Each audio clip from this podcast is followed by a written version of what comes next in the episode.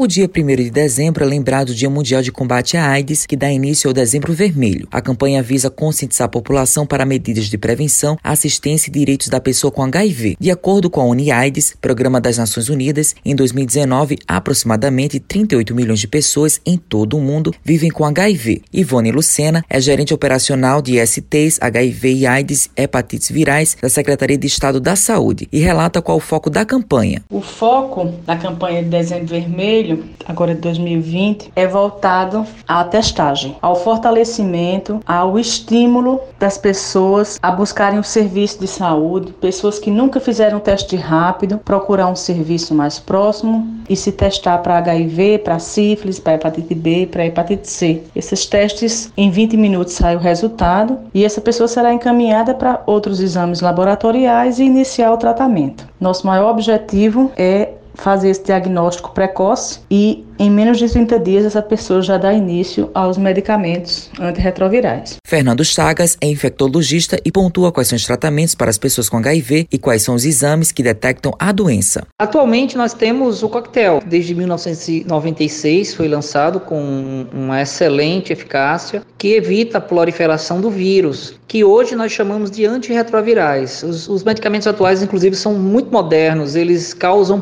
pouquíssimos efeitos adversos. Na maioria das pessoas nem sequer causa. Então você vive normal com o vírus, você toma os medicamentos diariamente e passa a conviver sem a presença do vírus dentro do sangue, o que a gente chama de carga viral indetectável. O vírus ele fica limitado ao nosso material genético. Então se a pessoa para de tomar o medicamento, o vírus volta a aparecer e causar problemas. O médico faz um alerta para a população. Apesar de estarmos num ano de pandemia de Covid, os números de, de diagnósticos novos de HIV ainda assim têm sido altos. Nós detectamos que até o mês de outubro, nós ainda não temos os números oficiais de novembro, até o mês de outubro nós já tivemos mais diagnósticos positivos de HIV aqui no Clementino Fraga do que todo o ano de 2018, tendo o ano de 2019 como um dos últimos anos com maior quantitativo de diagnósticos novos. Então, mesmo em pandemia, com menos pessoas procurando o teste rápido, ainda assim nós detectamos um número significativo, o que se reflete talvez num relaxamento do cuidado por parte das pessoas que aparentemente estão deixando de usar a camisinha. Matheus Silomar para a Rádio Tabajaro, uma emissora da EPC, empresa paraibana de comunicação.